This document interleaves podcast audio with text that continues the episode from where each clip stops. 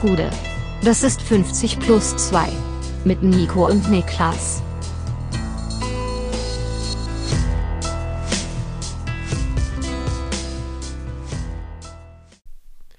»50 plus 2 Bundesliga-Rückblick. Der 31. Spieltag ist geschafft. Mein Name ist Nico Heimer und bei mir, oder eher mir zugeschaltet, ist der Mann, der gestern mit seinen Jungs und Kai Pflaume im Stadion war, Niklas Levinson. Ihr habt mich vielleicht erkannt, ich war der Dude in der Mitte. Das ja, war ich. Ja. Du warst der, dem, ich hab, mir hat mir Fotos zugespielt danach, wie du von der Aral-Tankstelle 187 geschrien hast, auf jeden Fall. ja, die einen schreien äh, Eintracht im Opel Zoo, die anderen 187 von der Aral-Tankstelle. So macht jeder seins. Es ist ja so, wir hatten gestern im Stream gesagt, dass wir den Großteil dieses Podcasts schon am Samstagabend aufnehmen wollen würden. Das ist nicht passiert aus einfach Müdigkeitsgründen. Wir waren da ein bisschen durch. Aber das gibt mir die großartige Möglichkeit, dich hier zum Start zu fragen, wie war es bei Ed Broski? Du warst heute bei Gamer Brothers, ja, Fußball-Talkshow-Episode, äh, Premieren-Episode am Start. Ich war bei der Premieren-Episode am Start und habe eine richtig gute Zeit gehabt. Also da waren, glaube ich, 150 Leute roundabout als Live-Zuschauer da und äh, Georg Holzner war da vom Kicker, äh, Steini war natürlich da und Robert Andrich von Bayer Leverkusen. Und das war echt eine coole Runde, haben eine gute Zeit gehabt. Broski hat das sehr, sehr stark und souverän durchmoderiert. Und ich muss sagen, ich feiere es einfach, dass jemand den Schritt gemacht hat und so ein bisschen versucht, den das Format des Fußball-Talks rauszuklauen aus den Händen gewisser Leute und Formate, die schon sehr, sehr lange daran festhalten und das auf eine Art und Weise machen, die mir persönlich gar nicht so wahnsinnig zusagt. Von daher, ich fand das richtig cool, da dabei sein zu können. Ja, ich habe gut über eine Stunde zugeschaut, also so anderthalb, glaube ich. Und es war für mich wirklich ein Statement-Win für ähm, junge Medien im Internet. Äh, es war so viel cooler als äh, ein Konkurrenzprogramm, was zwei Stunden vorher losging. Ähm, ich habe auch schon danach kurz mit Broski gesprochen, habe es ihm auch schon persönlich gesagt. Ähm, also ich fand einfach, das war richtig, richtig gut von ihm. Und die Zusammenstellung der Gäste hat funktioniert. Das Studium, äh, Publikum war, war richtig gut dabei. Einfach eine runde Sache. Und du äh, wurdest sogar komplett mit Make-up volles Programm, oder? Ich habe Make-up äh, verweigert an der Stelle. Ich war ohne Make-up. Ich bin ah. der einzige Ungeschminkte gewesen. aber aber es, äh, die, die Möglichkeit bestand, uh, sich mit Make-up ein bisschen aufhübschen zu lassen. Also ich war, ich war ohne unterwegs. Wenn ich aussah wie mit, dann bin ich damit trotzdem zufrieden. Das kann ich gleich ja. sagen. Ich hatte ein Erlebnis äh, auf dieser gesamten Tour, das so ein bisschen kurios war. Ich stand zwischenzeitlich am Kölner Hauptbahnhof, habe auf die S-Bahn gewartet, um mich zu der Location zu bringen. Und ich stand so an einer Stelle vom Bahnhof oder vom Gleisbereich, wo du stehst zwischen Gleis und dem Bereich, wo die Treppe hochgeht. Der ist so ein bisschen enger. Weißt du, wie ich meine? Mhm, ungefähr, glaube also, ich. Ja. ja, doch, ich weiß wie. Ja. Also du kommst an die Treppe hoch zum Gleis und dann gehst du um die Ecke rum und stellst dich dann dahin. Ans Geländer quasi. Ans Geländer, genau. Also wo es ein bisschen enger war und da war so eine Gruppe von fünf Omex, Alter, die irgendwie auf, keine Ahnung, Köln-Tourismus-Tour waren, was weiß ich. Und ich stand da Hatten einfach mit meiner Prosecco Reise. Prosecco am Start, muss ich fragen? Gab's Prosecco? Nee, nee, kein Prosecco, aber einfach so alte Omex. Und ich stand da einfach mit meiner Sporttasche und dieser eine Oma kommt auf mich zu und, und krakeelt so, sie müssen schon aus dem Weg gehen. Und äh, es war sowohl links als auch rechts von mir noch Platz. Die hat einfach Filme geschoben, weil die keine Angst hat, weil die Angst hatte, auf der verbotenen, äh, geriffelten Linie zu gehen, wo man nicht stehen soll, quote unquote. Und ja. ich muss äh, gestehen, meine Instant-Reaktion war zu sagen, original Wort von mir, was willst du denn, Junge? Moment, Moment, Moment. Kurze Kontextfrage. Gib mir mal einen, einen groben Altersrahmen der Person, der, der das Die Frau hat. war, die war Ü65. Okay. Und in, in dem Moment, wo das rauskam aus meinem Mund, habe ich so gedacht, okay, das war total unangebracht, unangemessen für die, für die Altersspanne, in der die Person sich bewegt. Und die hat dann nur so, so laut ausgeatmet und hat dann irgendwie noch so ein bisschen vor sich hingemurmelt und den Kopf geschüttelt. Ich sah halt nicht so gut gelaunt aus, glaube ich, und deswegen äh, ja. ist sie weitergezogen. Aber irgendwo ist heute eine Frau, die irgendjemandem erzählt hat, da war so ein junger Mann, der hat zu mir gesagt, was willst du denn, Junge? ja, äh, wenn die junge, wenn die gute Frau hier zuhört, sorry. Aber nee, kein Sorry. Ich, ich, ich, ich bereue nix. Okay, okay, okay. Ähm, wir werden langsam reinstarten in den Fußballbereich dieses Podcasts und wir tun das mit dem Freitagabendspiel, you guessed it. Und das ist der VfL aus Wolfsburg und die empfangen die Mainzer, Mainz 05. Und wir haben es seit ein paar Wochen gesagt, bei Mainz geht es um nichts mehr. And it shows. Mainz 05 wird komplett zerlegt von den Wundertütenwölfen, die nach dem 6 zu 0 gegen Dortmund am vergangenen Wochenende oder 6 zu 1, äh, ja, jetzt einfach 5 zu 0 selbst gewinnen. Ja, äh, talking about nach unten treten. Das haben die Wolfsburger in dem Fall gemacht, wobei sie ja tabellarisch hinter den Mainzern stehen, glaube ich, immer noch, oder? Äh, müssten sie ja. Müssten sie eigentlich schon, aber ja, also man muss auch sagen, von der Art und Weise, wie diese erste Halbzeit sich entfaltet hat, auch absolutes Worst-Case-Szenario für Mainz 05.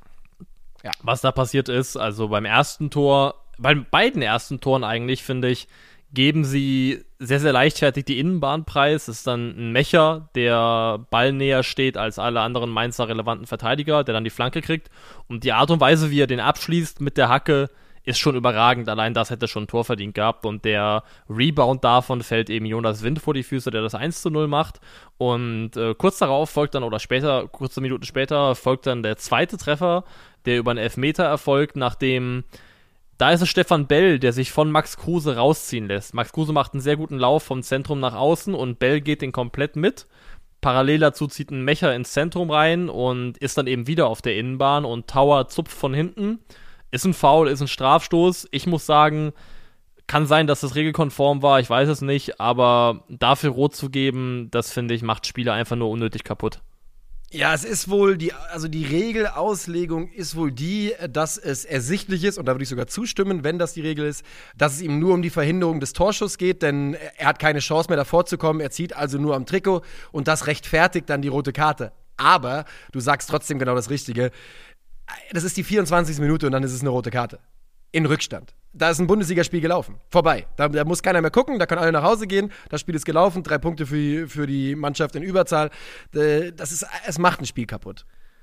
Ich bin da noch nicht nach Hause gegangen. Ähm, vor allem, weil ich zu Hause war während des Guckens. Das hat eine Rolle ja. gespielt.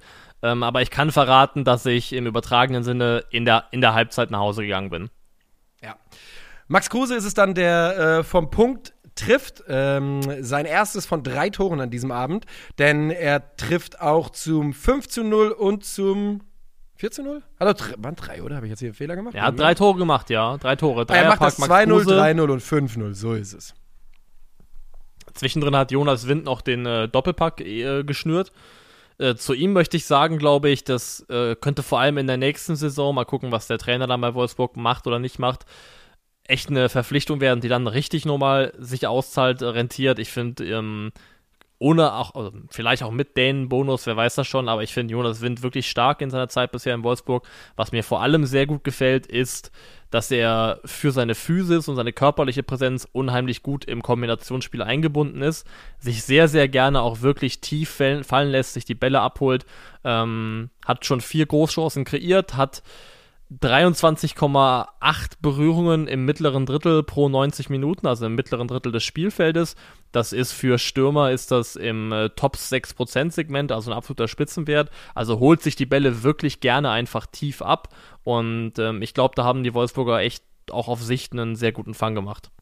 Also guck mal, ich kann es ja sogar sagen, ohne den Brille stimme ich dir komplett zu. Und die kann man mir nun wirklich nicht andichten. Äh, Jonas Wind ist ein, ist ein toller Fang. Ich finde es absolut bemerkenswert, dass er keine Eingewöhnungszeit brauchte. Denn der Sprung dänische Liga zur Bundesliga ist nun mal einfach ein Sprung. Und äh, der ist da einfach, ja, ist da reingelaufen wie, wie ein Revolverheld in den Saloon. Das war gar kein Thema für ihn. Aus Mainzer Sicht, und vielleicht muss man gar nicht mehr viel mehr dazu sagen, für die Mainzer, wie gesagt, die Saison ist gelaufen, die Mainzer Defensive spätestens nach der, nach der 24. Minute komplett neben der Cup äh, und in Unterzahl und ähm, die Mainzer, die eh schon eine der schlechtesten Auswärtsmannschaften dieser Bundesliga-Saison sind, zerfallen dann komplett und die Wolfsburger, kann man ja auch mal sagen, spielen das in Phasen wirklich ganz gefällig und ordentlich. Also das eine Tor von Max Kruse ist ein so dermaßen wunderbar herausgespieltes Tor gewesen. Das ist der Diagonalball von Maxi Arnold, den Riedle Baku, der seit langem auch mal wieder ein richtig starkes Spiel gemacht hat, einfach kompromisslos auf Risiko äh, sofort Volley nimmt, als Flanke bringt und Max Kruse ist in der Mitte zur Stelle und vollendet auch direkt. Das war einfach ein herausragend gespieltes Tor. Also schon vor dem Platzverweis haben die Wolfsburger das gut gemacht, dass die die Breite des Feldes ausgenutzt haben und wirklich sich Luft verschaffen haben auf den Außen, weil die Mainzer versucht haben, das relativ kompakt zu regeln und spätestens dann, wo die Mainzer nur noch zu zehnt waren, haben die Wölfe das einfach, muss man sagen, in der ersten Halbzeit wirklich auch gut ausgespielt. Und äh, dieses gute Ausspielen bedeutet für den VfL Wolfsburg im Umkehrschluss, dass der Klassenerhalt geschafft ist. Ähm, ich bin mir nicht sicher, ob es rechnerisch tatsächlich der Fall ist, hätte ich auch mal nochmal nachgucken können, aber ähm, sie stehen bei 37 Punkten, sind damit jetzt dann, lass mich lügen, neun Punkte vor dem VfB Stuttgart. Also man könnte ja. noch irgendwie reingezogen werden, aber dafür müsste absolut alles schief laufen. Und äh, das bedeutet der VfB Wolfsburg auch nächstes Jahr in der Bundesliga. Und uh. eine spannende Saison. Also für die Wolfsburger aus Wolfsburger Sicht frage ich mich, was man da so rausnimmt. Ja, man nimmt, glaube ich, auf jeden Fall raus, dass woran auch immer das gelegen hat, es war kein reines Mark van Bommel-Problem, was diese Mannschaft hatte. Weil das ja. war ja so die, der erste, der erste Schluss, der da gezogen wurde, war ja, mh, hm, das muss am neuen Trainer liegen. Und dann wurde der neue Trainer gegen den aktuellen Trainer ausgetauscht, Florian Kofeld, und man kann nicht behaupten, dass es wesentlich besser geworden ist. Von daher, glaube ich, äh, sitzt es beim VfL tiefer als nur an der Seitenlinie. Ja, das sagt sich so einfach. Auf der anderen Seite wurde halt auch Marc van Bommel mit einem Trainer ersetzt, dessen Track Record jetzt auch nicht besonders ist. Vielleicht oder, bei, oder beide Trainer. Oder ja, beide Trainer waren einfach nicht gut. das, das, ist wirklich, das ist wirklich mein Gedanke dazu. Ich bin mir halt Stimmt, halt nicht sicher. Ist, äh, ob, ob, dieser Kader nicht mit einem guten Trainer dieses Jahr wieder um was auch ich, was auch immer mitgespielt hätte. Denn Van Bommel ist ja nun auch am siebten Spieltag, glaube ich, gegangen worden. Es war ja locker genug Zeit in diesem Schneckenrennen von Bundesliga, was, was wir da gesehen haben. Da hätte man sich noch nach Europa reinspielen können, aber so nicht so nicht. Und auch wenn das das ein Narrativ ist, das gerne ähm, auch Florian Kofeld schon gerne bedient hat, dieses nach dem Motto, die sportliche Lage ist so prekär, dass wir aktuell keinen Fokus auf äh, spielerische Weiterentwicklung legen können, ähm, hast du schon recht, wenn man so früh den Trainer wechselt, dann ist immer noch sehr viel Zeit, vor allem ist auch eine Winter- Pausezeit, da hätte man schon ein bisschen mehr erreichen, mehr umsetzen können. Die, es ist das passiert letztendlich, was wir prognostiziert haben. Die Wölfe haben auch vor allem ob ihrer individuellen Qualität, die im Winter ja nochmal erhöht worden ist, die Punkte geholt, ähm, die sie holen mussten. Und viel mehr ist dann in dieser Saison tatsächlich einfach nicht passiert und auch nicht mehr zu sagen. So ist es und ich glaube, zu dem Spiel äh, gibt es auch an dieser Stelle nicht mehr viel mehr zu berichten und das bedeutet, wir gehen weiter. Und zwar ähm, würde ich weitermachen mit RB Leipzig gegen Union Berlin. Da sind wir noch in Form, weil wir darüber am Donnerstag das letzte Mal geredet haben. Nach dem DFB-Pokal-Halbfinale treffen sich diese beiden Mannschaften nämlich am äh, Wochenende wieder in der Bundesliga, wieder in Leipzig. Und dieses Mal gewinnt Union 2 zu 1. Es ist die späte Rache und ich glaube, aus Union Sicht hätte man das andere Spiel wahrscheinlich lieber gewonnen das befürchte ich ja auch, dass wenn man hätte tauschen können, hätte man den Tausch, glaube ich, gerne und bereitwillig angenommen.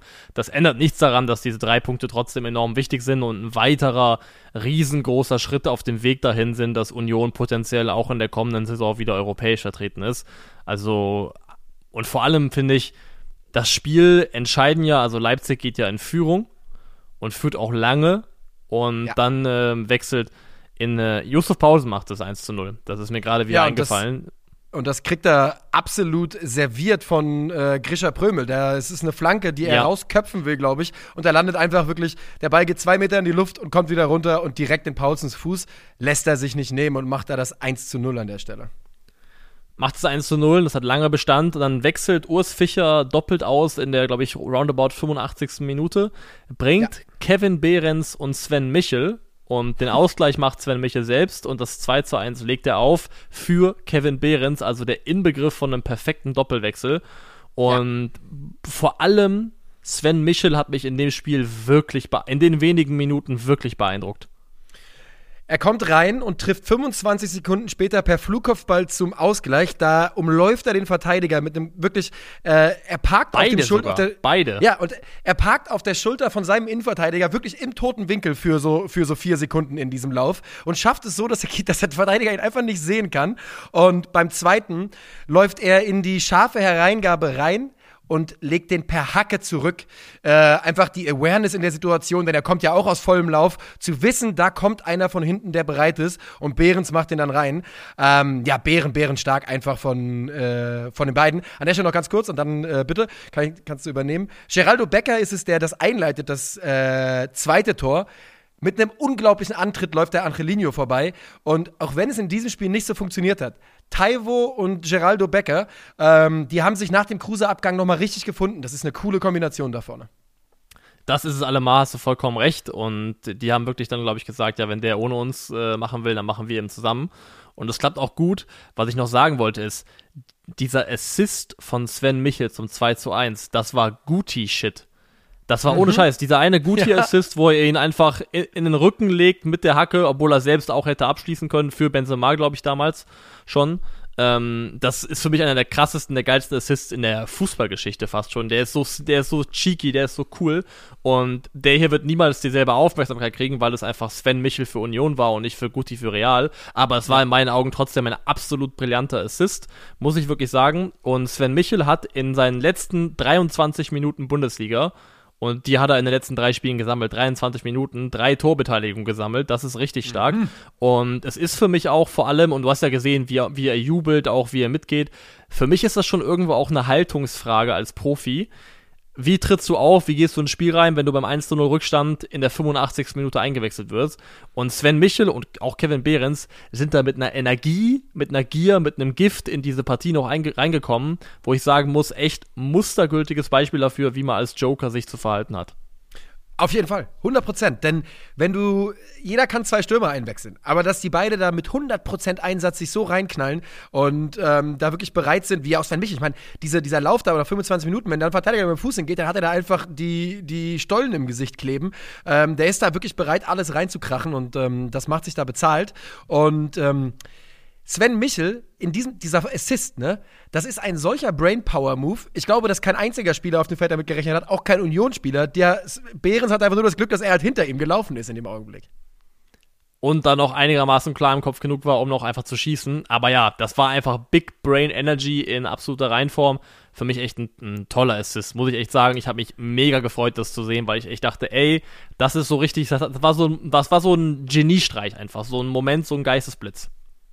Was die Unioner damit übrigens gemacht haben, war so ein ganz klein bisschen äh, Tedesco-Ball mal äh, ein bisschen einzudämmen. Denn bis zur 85. Minute sah es ja nun wieder so aus, als würde RB Leipzig drei Punkte holen mit 0,6 XG.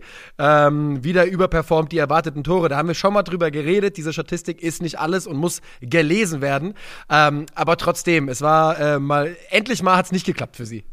Endlich mal hat es nicht geklappt und also es ist vollkommen richtig unter Tedesco ist Leipzig definitiv besser geworden, aber ich habe genau in dieselbe Kerbe auch noch eine Zahl mitgebracht, nämlich unter Tedesco haben die Leipziger ihren eigenen äh, erwartete Torewert äh, um 9,2 outperformed, also 9,2 Tore mehr geschossen als äh, erwartet gewesen wären, rein statistisch gesehen. Und das ist die größte Diskrepanz zwischen tatsächlicher Tore und erwarteter Tore, die aktuell in der Bundesliga da ist äh, oder in dem Zeitraum da war, seit Tedesco eben das Amt übernommen hat. Und das muss nichts heißen, aber wenn Christopher Nkunku gehen sollte, bin ich echt gespannt darauf, in welcher Form sich diese Mannschaft in der kommenden Saison präsentiert. Ja, ich glaube, was es bedeutet, ist so ein bisschen more of the same. Kann nicht die Lösung sein für RB. Ähm, denn dass man so eine Glückssträhne, und ich nenne es jetzt einfach mal so, weiter reitet, ist nicht sonderlich wahrscheinlich. Und du sagst es eben, du hast mit Christopher Nkunku in dieser Saison einen der absolut herausragendsten Offensivspieler dieses Planetens im Kader gehabt, der sicherlich, sicherlich seinen Anteil daran äh, ja, getragen hat, dass eben diese Statistik so zustande kommt. Man darf gespannt sein, auch bei RB. Für sie selbst ist es jetzt ja nicht weiter dramatisch, denn der äh, Platz geht zwar zurück an Leverkusen, aber ich glaube für RB nach der verkorksten Saison, klar, man wird gern Dritter werden. Am Ende des Tages wird aber mit dem vierten Platz dann auch keiner äh, unglücklich sein. Und mein Bauchgefühl sagt mir eh, dass sie Dritter werden mein Bauchgefühl sagt auf jeden Fall, dass sie einer von den ersten vier werden und damit ist, glaube ich, alles erreicht, was Leipzig in der Saison erreichen will. Für mein Gefühl ist auch alles gesagt, was zu diesem Spiel zu sagen wäre. Ja. Und äh, ja. du kannst gerne, wenn du willst, uns weiterführen zur nächsten Partie. Ja, führen ist, die, ist der richtige Ansatz, denn der Verein heißt Fürth und er hat im Spiel geführt und das Ergebnis führt jetzt in Liga 2. Oh, wow, wow. War, war, gar nicht so schlecht dafür, dass es spontan war. Nee. Ähm, Fürth spielt zu Hause gegen Bayern 04 Leverkusen. Der Name ist nicht Programm, denn es endet 1 zu 4. Äh, Willems, ehemaliger Eintracht-Spieler, macht die Führung, weil Demir bei beim zweiten Ball ein bisschen eingeschlafen ist. Und das Ganze hält dann nicht so richtig lang und die Leverkusener machen es äh, standesgemäß. Die Führung in der fünften Minute wird in der achten Minute von Patrick Schick ausgeglichen bereits. Und dann treffen danach in Minute 18 Serdar Asmun, 58 Paulinho und 84 Palacios. Und so steht es am Ende 4 zu 1. Äh, Serdar Asmun macht sein erstes Tor ähm, und nimmt da das Geschenk von Linde, ist der Torwart von Freiburg, ne? Danken dann. Ja, komplett nimmt das Danken an und äh, das Torhüter-Ding ist auch, glaube ich, einer der.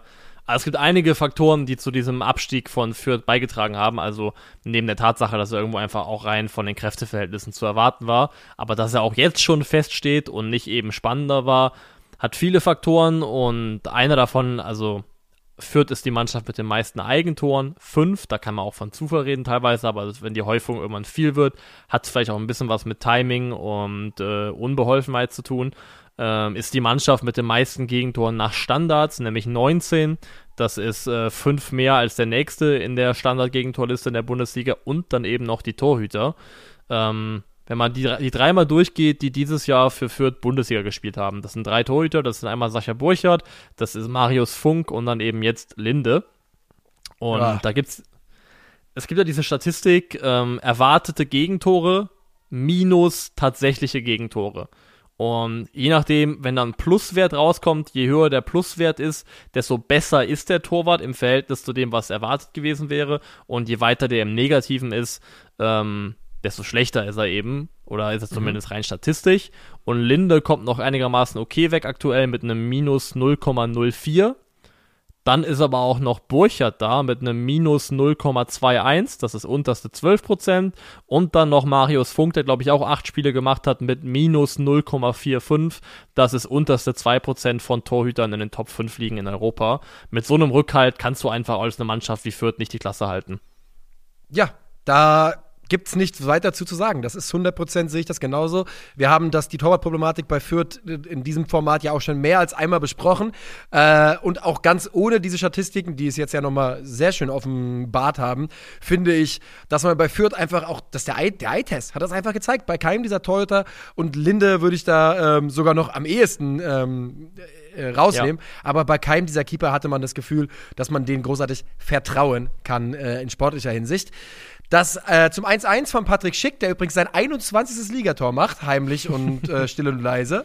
Muss man auch sagen, dass er natürlich im ersten Augenblick denkt man kolossal am Abseits steht. Der Ball kommt allerdings von Branimir Hrgota und äh, so dann kein Abseits. Und auch erwähnenswert ist äh, die Asmun-Paulinho-Kombination vor dem dritten Tor. Da lupft Asmun den Ball ganz, ganz wunderbar über die äh, die vierte Defensivreihe. Und äh, Paulinho macht es in absoluter Paulinho-Manier, lässt nämlich den ersten liegen, stolpert drüber und spitzt ihn dann selber noch rein. Ich werde nicht so richtig warm mit Paulinho. Ich, ich, ich weiß auch nicht. Ja, der Mann ist ein, ist ein Mogler irgendwie. Der, ja, der, ja. Der, wus, der wuselt sich auf irgendeine Art und Weise durch. Das sieht dann teilweise immer so ein bisschen absurd aus. Also, man muss mal schauen, wo die Reise dahin geht. Ich sehe ihn auch, wenn Leverkusens Kader fit ist vor allem die Offensiven fit sind, dann sehe ich ihn auch einfach aktuell nicht in der Startelf. Das ist ganz klar. Ähm, aber was er eben hat, ist seine absolut, seine Geschwindigkeit, seine Beweglichkeit und die ist natürlich eine Waffe und auch gewisse technische Fertigkeiten. Aber ich bin bei dir, dass ich auch nicht so 100% überzeugt bin von dem, was er aktuell oder generell bisher abgeliefert hat im Leverkusen-Trikot. Was ich dich fragen wollen würde, wenn Patrick Schick im Sommer wechseln sollte, was ja zumindest eine Möglichkeit zu sein scheint, wie sähst du so das Potenzial, dass Serdar Asmun da schon einfach als Ersatz das einigermaßen gut füllen könnte, dieses Loch? Ich glaube, man hat mit Asmun einen unglaublich geilen Spieler. Ich bin mir nicht sicher, dass man einen Goalgetter geholt hat. Ich glaube, man hat einen zweiten Stürmer. Ich glaube, der funktioniert. Das ist ein ganz, ganz toller Spieler, der Leverkusen, glaube ich, viel Freude bereiten kann. Ich glaube nicht, dass er den Scoring-Output von Schick irgendwie, äh, mhm. ja, irgendwie ansatzweise ergänzen könnte. Ja, also, also 20 Tore sehe ich auch nicht, aber zweistellig würde ich mir schon geben und dann hast du recht, glaube ich, wenn man dann noch einen zweiten Stürmer dabei hat, der auch nochmal zweistellig trifft Und wenn du zwei Stürmer hast, der eine macht 10 Tore, der andere macht 11 Tore, dann hast du diese 21 Tore, die, die Patrick Schick gemacht hat. Aber ich bin bei dir, aber ich finde, was er bisher gezeigt hat, auch hier der Assist ja auch für Paulinho, so vom, vom mit, mitspielenden Element her sah das schon teilweise sehr elegant und äh, gut aus, was er gemacht hat. Und er hatte ja auch einen schwierigen Start. Ne? Er hatte dieses sehr, sehr unglückliche Spiel ähm, bei ganz am Anfang, wo er irgendwie zwei, drei große Chancen vergeben hat. Bevor wir dann gleich auch äh, es alle schreiben, und das ist vollkommen zu Recht, ich, Serdar Asmun hatte natürlich tolle Saisons in der Türkei mit 15, 16, ich glaube sogar einmal irgendwie 20 Tore oder sowas. Ich glaube in aber, Russland. Äh, Türkei, in Russland, in Russland, in Russland. Ähm, aber trotzdem, ich habe einfach das Gefühl, wenn ich ihm so zuschaue in der Bundesliga, dass der davon profitiert, wenn er noch einen starken äh, Goalgetter neben sich hat. Aber das wird man in Leverkusen wohl auch ohne die Meinung von zwei Podcastern irgendwie auf die Reihe bekommen am Ende des Tages. Ja, das glaube ich auch. Haben wir noch Also was wir zu sagen- Spiel, außer, außer die Information, dass es drei Bundesliga-Tordebütanten gab? Ja, was ich noch sagen würde, einfach des Anstands halber, ist jetzt, wo feststeht, dass Fürth offiziell abgestiegen ist, äh, ja, vielen Dank für den Run, genießt die letzten drei Spiele so gut es noch geht und man kann dem Verein trotz allem nicht wahnsinnig viel vorwerfen. Das war der Aufstieg, das haben wir auch schon oft gesagt, war eine Sensation, war eine Überraschung, dass es runtergeht, ist keine und äh, bis zum nächsten Mal. Ja, da schließe ich mich an. Macht's gut. Danke für, den, äh, für die Saison mit euch. Und 50 plus 2 stellt sich komplett hinter die Forderung zurück zur Spielvereinigung Fürth. Immer Ja. noch nicht 100% verstanden, wo das Problem daherkam, aber ich bin dabei. So machen wir das. Wir verbannen die Kräuter. Ähm, ja, ich glaube, zu dem Spiel ist an der Stelle dann ehrlich gesagt nichts mehr zu sagen. Und was wir jetzt kurz machen werden, Niklas, ist, wir machen einmal kurz ein Backup von unseren Daten hier, damit nicht dasselbe passiert wie letzte Woche. Und das bedeutet, wir drücken einmal kurz Pause. Und da sind wir auch schon wieder. So schnell kann es gehen. Wir machen weiter äh, bei einem Spiel, wo sechs Tore gefallen sind, und zwar beim SC Freiburg gegen Borussia Mönchengladbach.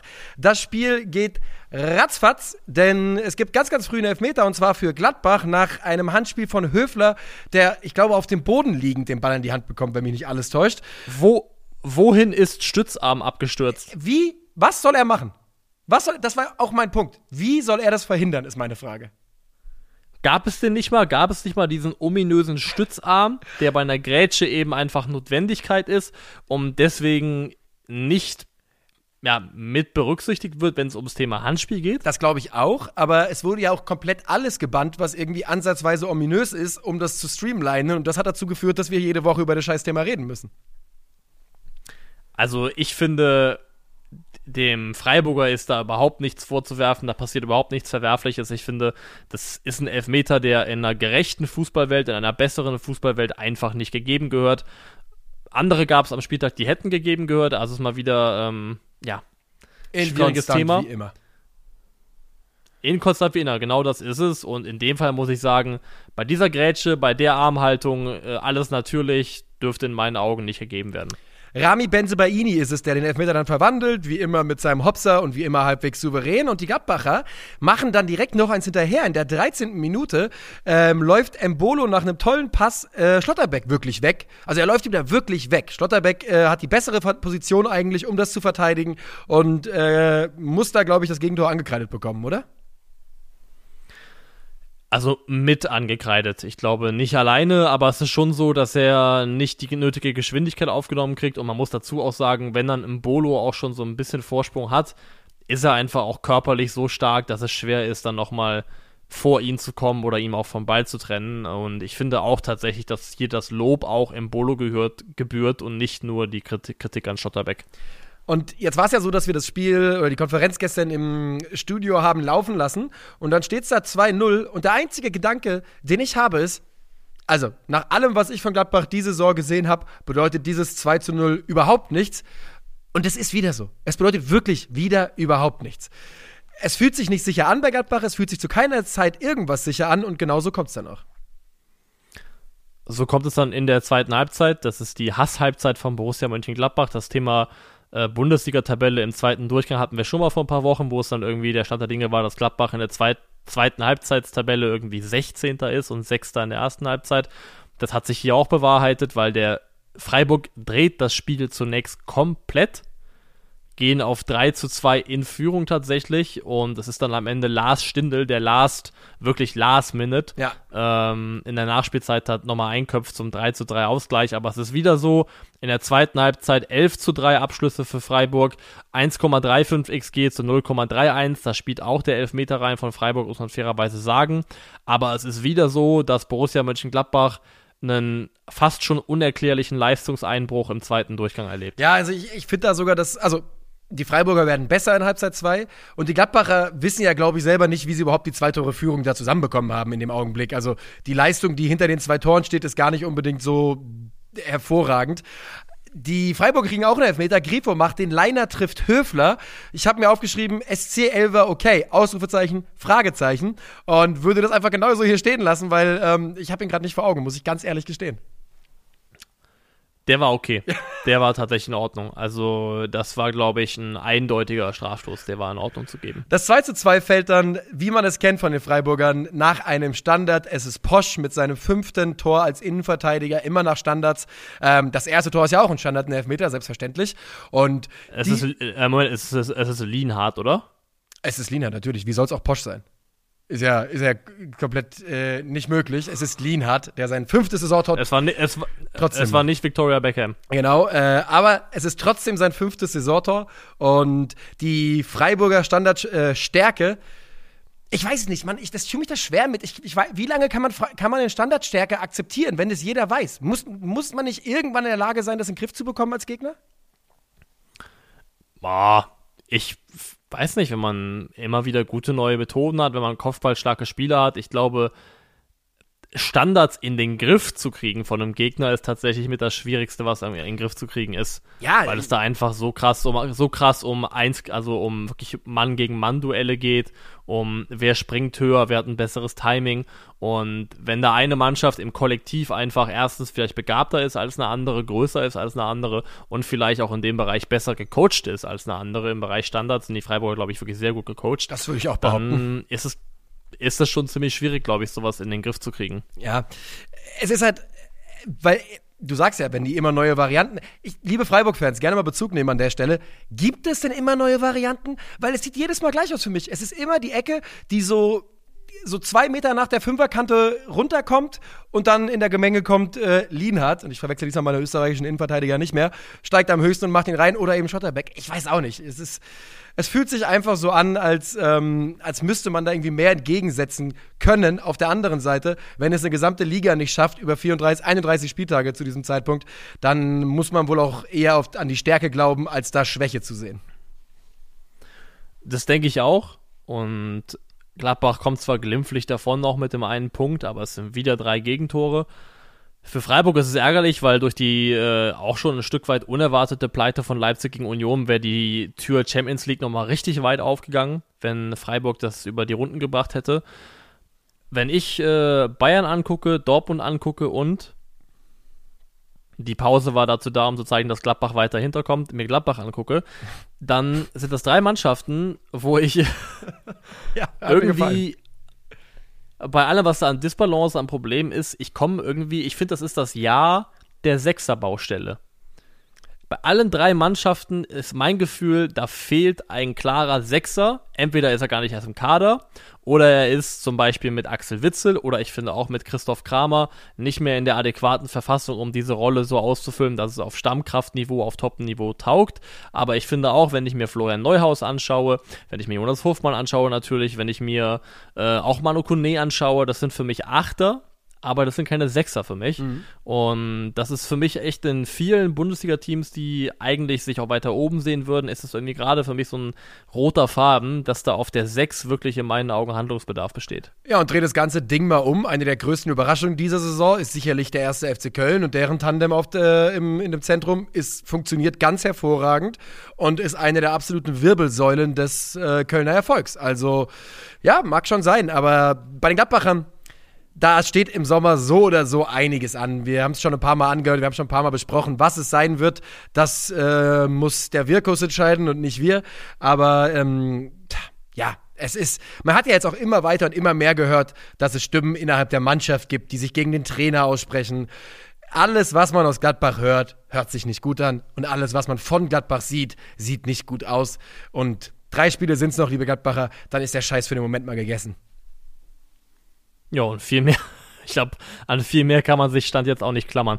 Ja, es gibt ja auch nichts. Also, also da, selbst die, die, die seltsam verklärtesten Optimisten-Fans, ähm, glaube ich, kriegen es nicht hin, sich das so schön zu reden, wie man es machen müsste. Aber mal gucken, die äh, Borussia ist schon von ganz anderen Dingen zurückgekommen. Unter anderem war man ja auch mal in der zweiten Liga unterwegs. Okay, gehen wir zum nächsten Spiel oder haben wir noch was? Nee, wir gehen weiter. Dann steht als nächstes auf der Uhr ein Spiel zwischen Eintracht Frankfurt und der TSG aus Hoffenheim. 2 zu 2 geht es aus. Yvonne Ndika everywhere. Er macht erst ein Eigentor, dann köpft er vorne, köpft er vorne ein, dann legt er hinten, dann legt er das 2-1 für die Eintracht auf und beim 2-2 pennt er auch wieder ein bisschen. Es ist der französische Nikolsche Noweski. Gibt es nicht diesen äh, Fleetwood Mac-Song äh, Everywhere? Das kann sein, ich weiß es nicht leider. Irgendwie wusste ich, ooh, I wanna be with you everywhere. Ja. Da könnte man, glaube ich, was machen mit Yvonne Dicker Everywhere, aber das, das habe ich jetzt nicht gut geschafft. Das war absolut miserabel. Machen wir nicht ähm, live on air. Ich bin auch ein bisschen, ich bin auch ein bisschen fallen gelassen worden von dir, weil, äh, weil du die Musikreferenz nicht mittragen konntest. Ja, das tut mir leid. Das ist ein wiederkehrendes Problem. ja. Das ist ein wiederkehrendes Problem in dem Podcast. Musikreferenzen äh, manche kommen nicht an bei mir, außer Deutschrap, weil ich einfach zu wenig Musik höre in meinem Leben. Das klingt so schlimm, ne? Außer Deutschrap. Hätte ich nicht sagen dürfen. Jetzt klinge ich wie der letzte, wie der letzte Mensch. Bei dir bitte nur Musikreferenzen exklusiv aus dem Bushido-Album von der Skyline zum Bordstein zurück. Ja, oder vor 1989. Musik von, aus vor meiner Geburt hat man auch bessere Chancen, aber auch da, ehrlich gesagt, ist es ein weites Feld, in das man da, da wirft man einfach nur irgendwas ins Feld und hofft, dass ich es fange. Um mal zur Thematik Frankfurt-Hoffenheim zurückzukehren. Nee. Bist du mit Bezug auf das Europa League Halbfinale, bist du eher Team A11 im Rhythmus oder bist du Team komplette Rotation? Also ich glaube, dass äh, bei Spielen Samstag 15.30 Uhr, Donnerstag 21 Uhr, das für mich ehrlich gesagt kein Thema ist. Für mich würde dann eher es darum gehen, dass, also ich finde einfach auch am 31. Spieltag, auch äh, Ende April, müssen Profis in der Lage sein, dass das genug Zeitraum ist, dass man die dazwischen wieder fit bekommt. Ich würde es eher machen, wenn man bei Spielern ein bisschen Bedenken hat. Ich glaube, bei Kevin Trapp war das zum Beispiel so. Da würde ich dann tendenziell schon auf der anderen Seite, scheiß doch auf diese Bundesliga-Saison, wir haben sie eh verkackt. Scheiß drauf, dann kann von mir aus kann die U19 spielen, ist doch egal. Okay, das ist jetzt irgendwo eine Antwort, die in beide Richtungen ging, weil ich glaube zumindest, dass ich glaube zumindest, dass West Ham relativ ähm, die haben komplett rotiert. Ja, wirklich konse konsequent durchrotiert hat mhm. und da gibt es ja wahrscheinlich auch für und wieder. Ich glaube zumindest, dass es auf Frankfurter Seite in auf zwei, drei Positionen mehr möglich gewesen wäre, ohne dass es jetzt zu einem großen Problem geworden wäre in diesem Bundesligaspiel, wo du ja richtigerweise auch sagst, in dem es sowieso nicht mehr um wahnsinnig viel ging. Das Problem beim Für und Wider ist das große Wider bei der Eintracht und das ist einfach, dass man nach 31 Spieltagen nicht das Gefühl hat, dass in der Offensive die Teile zusammenpassen und sich verstehen irgendwie und deswegen, man braucht noch jedes Spiel, was man haben kann, damit die sich besser einspielen. Es ist eine ganz komische Saison, darüber können wir gleich noch einen Augenblick reden, reden wir noch kurz über das Spiel. Ähm, ja, es ist genau das, was ich gerade gesagt habe. Es ist ein Spiel, wo die Eintracht sich ein bisschen ärgern darf am Ende, weil man eben bis zur 78. Minute vorne gelegen hat. Auf der anderen Seite ist es auch ein Spiel, wo ich zwar die Eintracht ein bisschen besser gesehen habe, aber jetzt auch, ich kann einfach mich nicht hier hinstellen und sagen, oh, das muss man gewinnen. Dafür ist auch nicht mehr genug Emotion in dieser Bundesliga-Saison für mich drin, um mich hier äh, komplett aus dem Fenster zu lehnen und sowas rauszuhauen. Das ist irgendwie schon faszinierend, wie so ein bisschen wie so eine Luft entweichen kann aus so einer aus so einer generell aus einer Saison, so drei, vier Spieltage vor Schluss, wenn man wirklich in diesem, ja, in diesem Niemandsland Absolutes einfach ist. Wenn man entweder halt, ja, also man kann, Niemandsland kann ja auch überall sein. Borussia Dortmund ist ja auch ein bisschen im Niemandsland, nur dass es halt ein Platz zwei Niemandsland ist, in dem Fall. Ähm, die TSG war mal weit weg von Niemandsland, war mal ein heißer Kandidat für Europa, ist jetzt inzwischen, glaube ich, abgerutscht auf Platz 8. Ja. Und kein die Spiel, Saison kein droht Sieg auf, aus den letzten fünf Spielen. Kein Sieg. Ich glaube, letzte sechs sogar. Oh, ja, kann auch sein. ich meine sogar, ja, ich mein sogar sein, letzte sechs äh, ohne Sieg für die TSG und ähm, in derselben Zeit auch nur vier Tore erzielt. Also vier Tore in den letzten sechs Spielen, das ist nicht wahnsinnig viel. Und äh, eine Frage wäre, wie kommt es, woher kommt es, dass diese Mannschaft gerade so einen Einbruch erlebt? Und die Antwort ist, glaube ich, ein bisschen vielschichtiger, aber ich glaube, ein Teil des Puzzles ist Florian Grillitsch, der in vier von diesen sechs Spielen nicht am Start war und der, wo er, wenn er am Start war, auch, glaube ich, einmal aus der Corona-Pause ähm, kam, dann irgendwie verletzt war, also auch nicht richtig im Tritt. Und es ist tatsächlich so, weil Florian Grillitsch hat relativ viele Spiele verpasst in der laufenden Saison. Ich glaube 13 Stück schon. Und äh, der Punkteschnitt mit Grillitsch ist 1,55, der ohne ist 1,38, also ist ein ja. 0,17 Unterschied, knapp 0,2 Unterschied, ist nicht die Welt, aber ist schon ein kleines bisschen was und das wird, glaube ich, zumindest aus meiner Sicht Teil der Antwort auf die Frage, warum die TSG hinten raus ein bisschen abschmiert. Ja, und sie spielen ja auch einfach einen unglaublich aufwendigen Fußball, dass der über die Saison einfach Körner kostet, wenn dann nicht alle Spieler immer ja. äh, parat sind. Ne? Da, da tendieren solche Mannschaften, auch eine junge Mannschaft, nochmal obendrauf, ähm, tendieren dann dazu, so ein bisschen zu bröckeln und zu bröseln. Ich habe zur TSG nicht allzu viel zu sagen. Hast du noch was in deinen zur Absturzprognose äh, oder, oder These oder wollen wir kurz über die Eintracht noch reden? Wir können gerne noch kurz über die Eintracht reden. Ich finde nämlich, wenn wir die Europa League ausklammern, und das ist natürlich eine absolute Milchmädchenrechnung und bescheuert, ist mir komplett klar, es ist ein Halbfinale und das ist übertrieben geil. Punkt. Ja? Wenn ich auf die Eintracht gucke in der Bundesliga, nur in der Bundesliga, und ich diese Europa League nicht hätte, ich würde vor Zorn kochen über die Saison, glaube ich. Denn wir sind am 31. Spieltag. Sag ruhig, bitte. Ja, weil es eine Scheißsaison ist. Ja, es ist eine Scheißsaison. Wir das, das, das ist eine, das ist ein Scheißhaufen auf einem Teller, auf den jemand in Form von Europa League noch eine kleine Kirsche draufgelegt hat. Leider wirklich. Wir sind am 31. Spieltag im kompletten Tabellenniemandsland und auch wenn wir uns ja seit Wochen immer noch so, also bis vor Wochen noch an der Europa League Hoffnung geklammert haben, eigentlich sind wir im Niemandsland seit ungefähr äh, dem 22. Spieltag, 21. Spieltag geht es um überhaupt nichts mehr. Es ist kein offensives Konzept in der Liga zu erkennen, kein dauerhaftes. Ja, wir haben, ich weiß, es ein paar Ideen ist. Schnell überbrücken, Lindström suchen, in die Mitte, Kostic versucht ein bisschen reinzukippen, wenn der Ball nicht über Seite kommt. Seite kommt. Alles klar, alles klar. Aber es ist kein funktionierendes, erkennbares Konzept. Wir haben einen Kader, der Lücken in allen Mannschaftsteilen hat und diese Bundesliga war so scheiße dieses Jahr, dass man halt Europa hätte schaffen können, wenn man ein bisschen ja, ich will nicht sagen, besser gearbeitet hatte, weil ich weiß nicht mal, wen ich damit anzählen wollte. Aber es ist einfach nicht so gelaufen, die Saison, wie sie hätte laufen können. Das ist ja auch der so ein bisschen der Glas, also ich glaube, da muss sich Glasner jetzt auch dran. Nee, Moment mal gerade. Wir rollen zurück. Was ich eigentlich sagen wollte, bevor ich es vergessen habe und zu einem anderen Punkt äh, weitergehen wollte, ist ähm, der einzige Grund, warum Frankfurt so lange noch sich an Europa klammern konnte, ist, weil der Rest so scheiße war. Ja. Das hat ja keinen anderen Grund, als dass das Grundniveau um die Europa League Plätze rum teilweise wirklich schockierend schlecht gewesen ist und dann niemand mehr punkten wollte gefühlt. Ähm, abseits davon glaube ich auch, dass jetzt der kommende Sommer und die Sommervorbereitung ein ganz, ganz wichtiger wird, ein ganz, ganz, also eigentlich der wegweisende wird für die Langfristigkeit auch dieser Krösche und Glasner Achse. Ja. Weil das sowohl das Zusammenspiel von Transfers ist, als auch von dem, wie Glasner die Mannschaft weiterentwickelt. Weil es ist ja schon so gewesen, dass Wolfsburg zum Beispiel damals auch im Jahr zwei unter Glasner tatsächlich einen großen Sprung gemacht hat, was den Fußball angeht und deutlich besser gespielt hat, deutlich weniger Bieder gespielt hat. Und ich würde jetzt zumindest den Anspruch haben, dass dasselbe jetzt auch in Frankfurt passiert. Ich auch. Das ist auch meine Hoffnung und ich will auch ganz klar sagen, dass ich den Trainer überhaupt nicht anzähle hier ähm, und auch Markus Krösche nicht. Aber man steht eben hier mit einer Mannschaft, die ja auch nicht günstig ist. Ja? Wir reden da im Verhältnis von einer Eintracht-Mannschaft, die wenn man guckt, wo die Eintracht herkommt, ein Vielfaches dessen kostet, was man noch vor nicht allzu langer Zeit hatte. Und wir haben 40 Punkte am 31. Spieltag. 31 Spiele haben zu 40 Punkten geführt, ja. Keine gute Saison von Eintracht Frankfurt. Und das ist in Ordnung. Es kann die beste Saison der Vereinsgeschichte werden, wenn wir einfach diesen, oder nicht die beste, aber eine großartige Saison werden, wenn wir einfach diesen unglaublich hässlichen silbernen Riesenpokal gewinnen. Aber ähm, diese Bundesliga-Saison, in der die gesamte Bundesliga uns was angeboten hat, da hat zumindest Eintracht Frankfurt nicht zugegriffen. Jo. Ja? Wir, sch wir schweigen uns an. Was willst du sagen? Nix. Ich, ich habe Yo gesagt und dachte eigentlich, das wäre das Signal für, wir machen Deckel drauf. Ja, machen wir auch an dieser Stelle.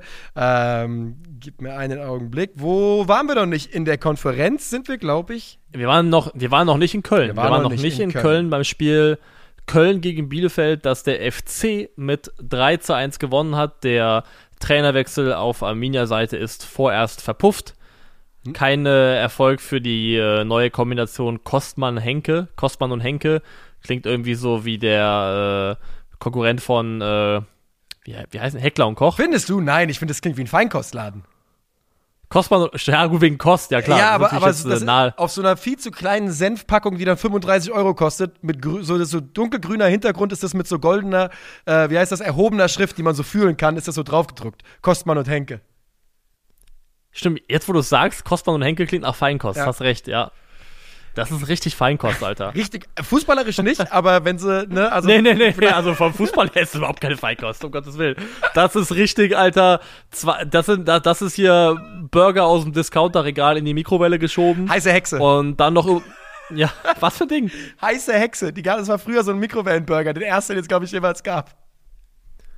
Boah, ja. das, das, klingt schon fies. Wirklich, das ist deutsche, deutsche Curry King. Meiner Generation. Ähm, die Kölner sind von, Tag, von Sekunde 1 an besser in dem Spiel, oder? Ähm, ja, doch. Der FC ist die klar bessere Mannschaft, das muss man einfach so sagen. Und sie sind auch klar besser, weil sie einfach auf den Einzelpositionen deutlich besser besetzt sind. Allen voran ist da mal wieder zu nennen Anthony Modest, der auch hier wieder echt ein sehr, sehr starkes Spiel gemacht hat. Aber vielleicht willst du uns kurz nochmal einen Abriss geben des, äh, des Spielfilms. Sehr gerne. Das Spiel äh, beginnt oder das Spiel beginnt mit einem frühen Tor von äh, Marc Uth in der dritten Minute zum 1 zu 0. Dabei ähm, nimmt er den Ball ganz toll auf, dreht sich super, hat aber viel zu viel, viel zu viel Platz. Anthony Modest trifft in Minute 43. Timo Hübers macht ein Eigentor in Minute 33, das ist der zwischenzeitliche Ausgleich. Und hinten raus trifft noch Jan Thielmann. Besondere ähm, Merkmale dieses Spiels, die Kölner haben ein Kölschglas im Publikum. Hast du das gesehen? Nee. Die haben das Telekom-T, über das wir uns gestern im Stream so lange unterhalten haben, haben die ein Kölschglas im Publikum.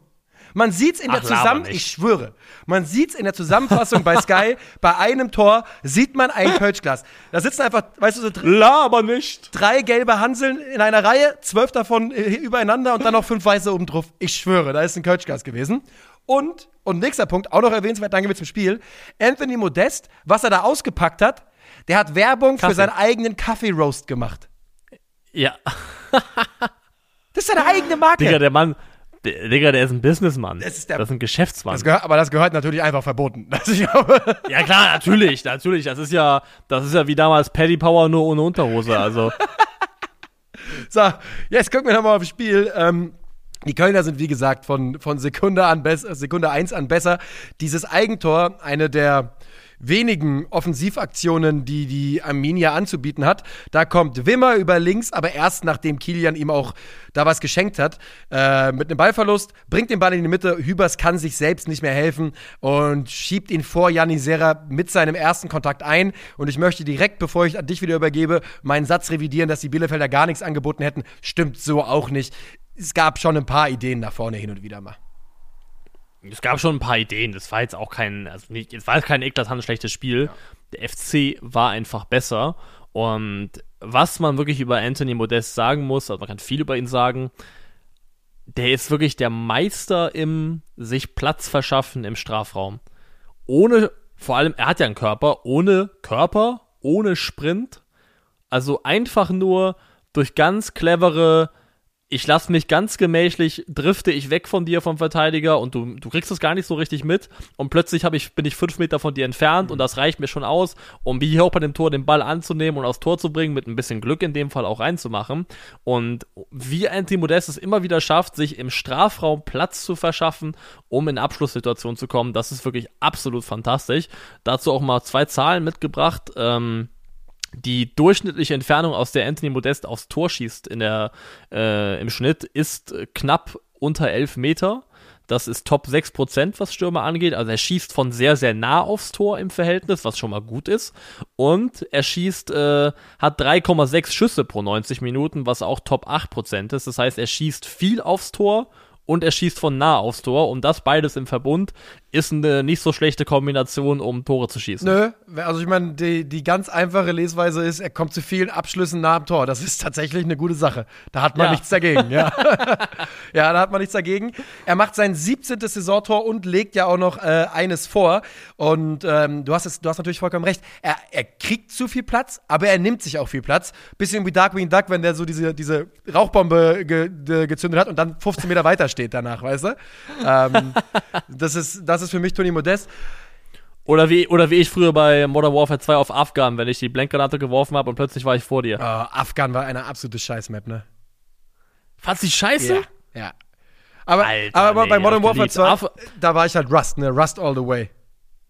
Also Afghan, Terminal, Rust und Favela, das waren meine Top 4. Terminal war richtig geil. Warum Favela nie wieder irgendwo aufgetaucht ist, weiß ich auch nicht. Terminal war richtig gut, das kam ja auch noch in Modern Warfare 3 dann. Und auch nicht vergessen, wie auch geil war, eigentlich High Rise. High Rise war so eine absolute äh, Nerd, Call of Duty Nerd Map. Da gab es so viele Easter Eggs versteckt, da konntest du oben aufs Dach, auf den Kran und so, ne? Genau, Dach und Kran, ja. Oh, gute Zeiten, Mann. Oh, Call of Duty 2. Aber nee, äh, Modern Oder Warfare. Modern Warfare ich 2. sagte, ich sagte, nur in einem Satz Rust und dann die aufklappbaren Akimbo-Pistolen, die automatischen, und dann nur außen im Quadrat am Zaun lang. Full Rush, weißt du, da gab es ja diese Gadgets, dass man nur sprinten kann und einfach nur durchsprayen. Das Ja. war mein Spiel. Also mit Afghan musst du mir nicht kommen. Okay, okay. Ähm, die Bielefelder, und das gehört nämlich auch zur Wahrheit, haben kurz vorm 3 zu 1, weil später von 2 zu, 2 zu 1 noch, eine Riesenchance. Burak Inze kriegt den Ball und äh, der junge Mann vergibt dann und wirklich fast im Gegenzug ist es dann äh, Jan Thielemann, der das Spiel entscheidet nach Assist von Anthony Modest, das 3 zu 1 macht. Jan Thielemann auch ein Spieler, der ähm, im Sommer vielleicht Interessenten wecken könnte. Ist das der, wo irgendwie jetzt diese Boulevard-Dinger aus England rumgegeistert sind? Ich glaube ja. Arsenal und sowas? Ist es der?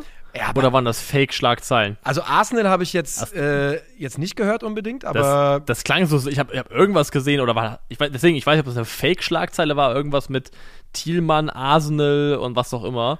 Und Podolski, aber nee, die war fake, glaube ich. Ja, ich glaub- da war, da war, das war fake. Also wenn Podolski noch wechseln sollte, dann glaube ich es auch nicht. Ähm, Ja, nee, Podolski irgendwie als Mittelsmann oder was auch immer, irgendwie als äh, derjenige, der das, der das möglich macht, keine Ahnung. Ich, ich, ich calle erstmal Fake, bis ich eines Besseren belehrt werde, glaube ich. Also in der, ist, äh, in der- in der Transfermarkt-Gerüchteküche taucht kein einziger Verein auf. Bei Gerüchten um Jan Thielmann. Ähm, also, So viel dazu. ja, aber das, das letzte Gerücht. Doch, es ist ein Arsenal-Gerücht hier. Mit 16% Wahrscheinlichkeit. Du hast vollkommen recht. Du hast vollkommen recht. Ich- Ja! Ich war gerade eben noch auf der englischen Seite, äh, auf der englischen Sprachvariante und da war es nicht in der, in der Dings. Ja.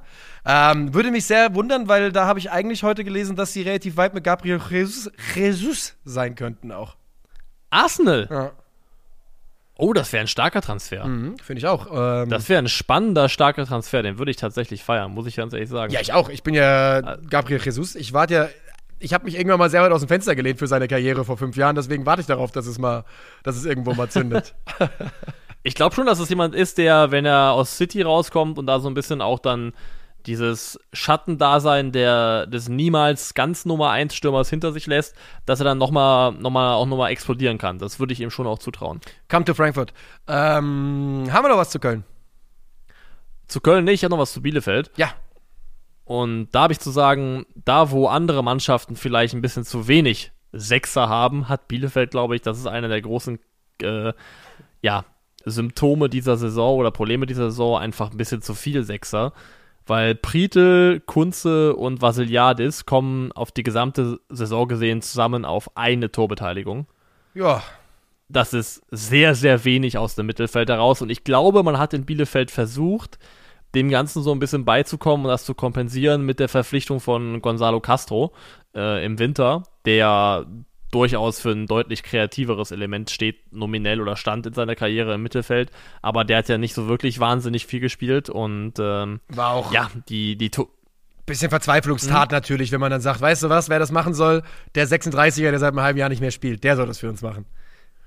Ja, natürlich, also man muss auch, auch natürlich sehen, dass die, ähm, die Mittel wahrscheinlich auch in Bielefeld begrenzt gewesen sind. Aber ja, wenn man sich das anschaut, gut gegen den Ball teilweise, aber nach vorne einfach aus dem Mittelfeld, Mittelfeld heraus herzlich wenig. Ich habe doch noch ein, zwei Sätze zu Köln und zu Bielefeld. Ähm, diese Niederlage von Arminia Bielefeld bedeutet natürlich im Umkehrschluss schon ganz egal, was im letzten Spiel am Sonntagabend passiert, und das wissen wir inzwischen ja nun auch, dass die Bielefelder ähm, auf dem 17. Platz bleiben. Dort sind sie jetzt weiterhin mit 26 Punkten. Gut gelaufen für sie natürlich, dass der VfB Stuttgart eben auch keine Punkte holen könnte. Aber ähm, der Befreiungsschlag bleibt damit auch aus. Und Köln, Jungs, ihr seid, lieber FC, ihr seid es, die die moralisch diese Saison retten können. Oder, nein, nicht moralisch, aber fürs Herz die Saison retten können, indem sie nach Europa kommen. Ich brauche den Köln im, den Köln, den FC im Europacup. Ich weiß nicht, ob der Köln das selber möchte, in Anbetracht, wie es beim letzten Mal gelaufen ist, als es ein bisschen zu schnell Der Köln will. nach Europa ging. Der Köln will? Ja, erzählt mir nichts. Jeder Kölner, der mir sagt, er will nicht, lügt sich selbst in die Tasche. Wir haben mal, äh, Stichwort der Köln, wir wollten mal in der Videothek äh, Der Will Be Blood ausleihen mit Daniel Day-Lewis. Und die Frau in der Theke hat eingegeben D- D-E-R Will Be Blood, also der, der, der Will Be Blood. Ich wusste schon wirklich in der Sekunde, ich wusste nicht, wie er ausgeht, aber ich wusste, was der Gag sein würde mit der auf jeden Fall. ähm, ja, gefällt mir gut. Erinnert mich immer an Porto und Bordeaux, wo irgendwelche Fans aus, ja. aus Ostdeutschland ins, in die, ins falsche Land und in die falsche Stadt gereist sind, auf jeden Fall. Aber hast du, hast du den Film gesehen? Ähm, Der Will Be Der Blood? Will Be Blood? Ich, es kann durchaus sein, ich mal gucken. Ich muss, ich muss einmal. Das ist da, wo äh, Daniel Day-Lewis so einen Dude spielt, der Ja, irgendwie mit Öl und so ein Kram. Ja. Der ist geil. Der ist echt, er ist richtig gut. Kann man wirklich empfehlen. Der ist sau lange. Das war mein großes Sehr, sehr Problem langer mit ihm Film. natürlich. Ja, das kann ich mir vorstellen. Der war wirklich lang, aber starker Film. Ähm, wie kamen wir jetzt gerade dahin?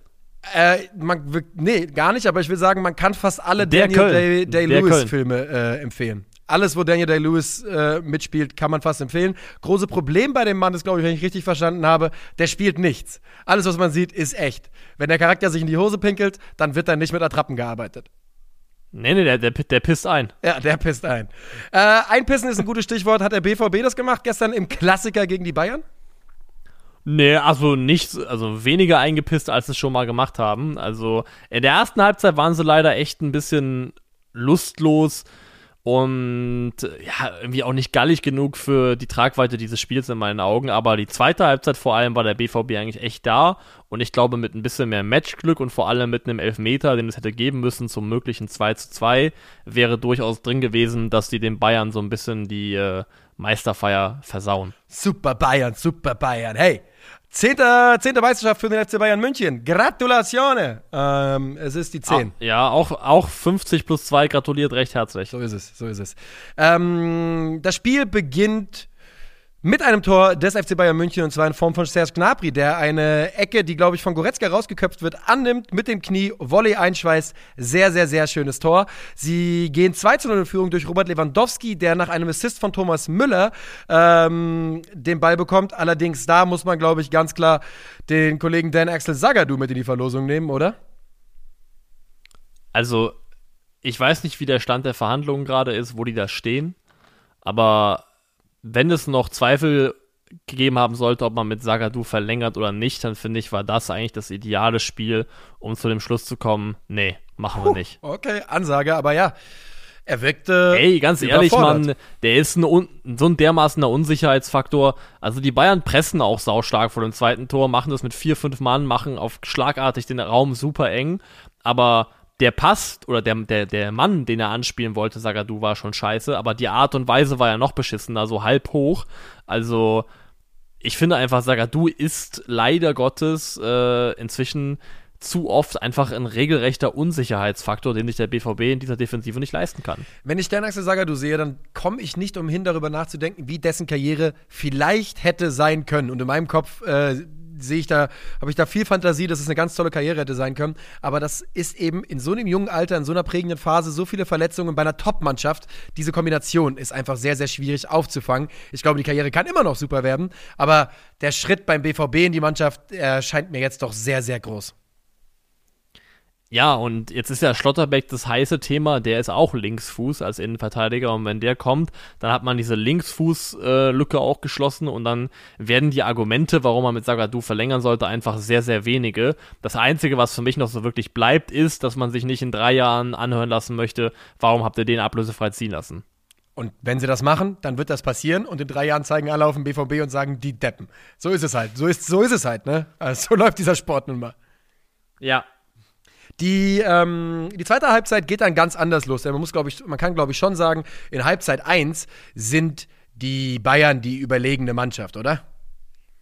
Ja, 100 Prozent. Ja. Dortmund ist gar nicht in diesem Spiel drin und hat gar nicht die Intensität und die Schärfe, die angemessen, angemessen gewesen wäre. Und in der zweiten Halbzeit kommen sie dann wirklich gut rausgefeuert und äh, kriegen einen Elfmeter nach Foul von Josua Kimmich an Marco Reus. Es ist keine Frage, dass das ein Elfmeter ist. Emre Can verwandelt den. Warum Emre Can jetzt Elfmeterschütze ist, Can ist eine andere Frage, aber solange er trifft, dann doch bitte. Danach kommt aber die Situation, über die man sich wieder aufregen kann. Pavard trifft im 16er Bellingham wird nicht gegeben, ist für mich ein hundertprozentiger Elfmeter. Ist in meinen Augen auch. Und ich glaube, inzwischen hat auch der Kicker einen Artikel gehabt, in dem äh, Daniel Siebert, der der leitende Schiedsrichter war, glaube ich, auch gesagt hat, Elfmeter wäre die richtige Entscheidung gewesen. Mhm.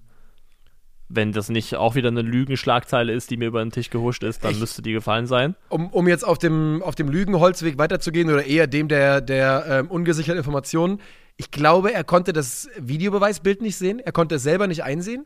Stimmt, stimmt, stimmt, ne? da war was. Ja, ich glaube, da war irgendwas mit der Verfügbarkeit der Bilder. Ja, die, das sind die Kollegen vom Streaming-Anbieter, vom, vom Rechteinhaber, haben das Bild nicht geliefert, wie bei mir zu Hause. Ärgerlich, ärgerlich. Ja.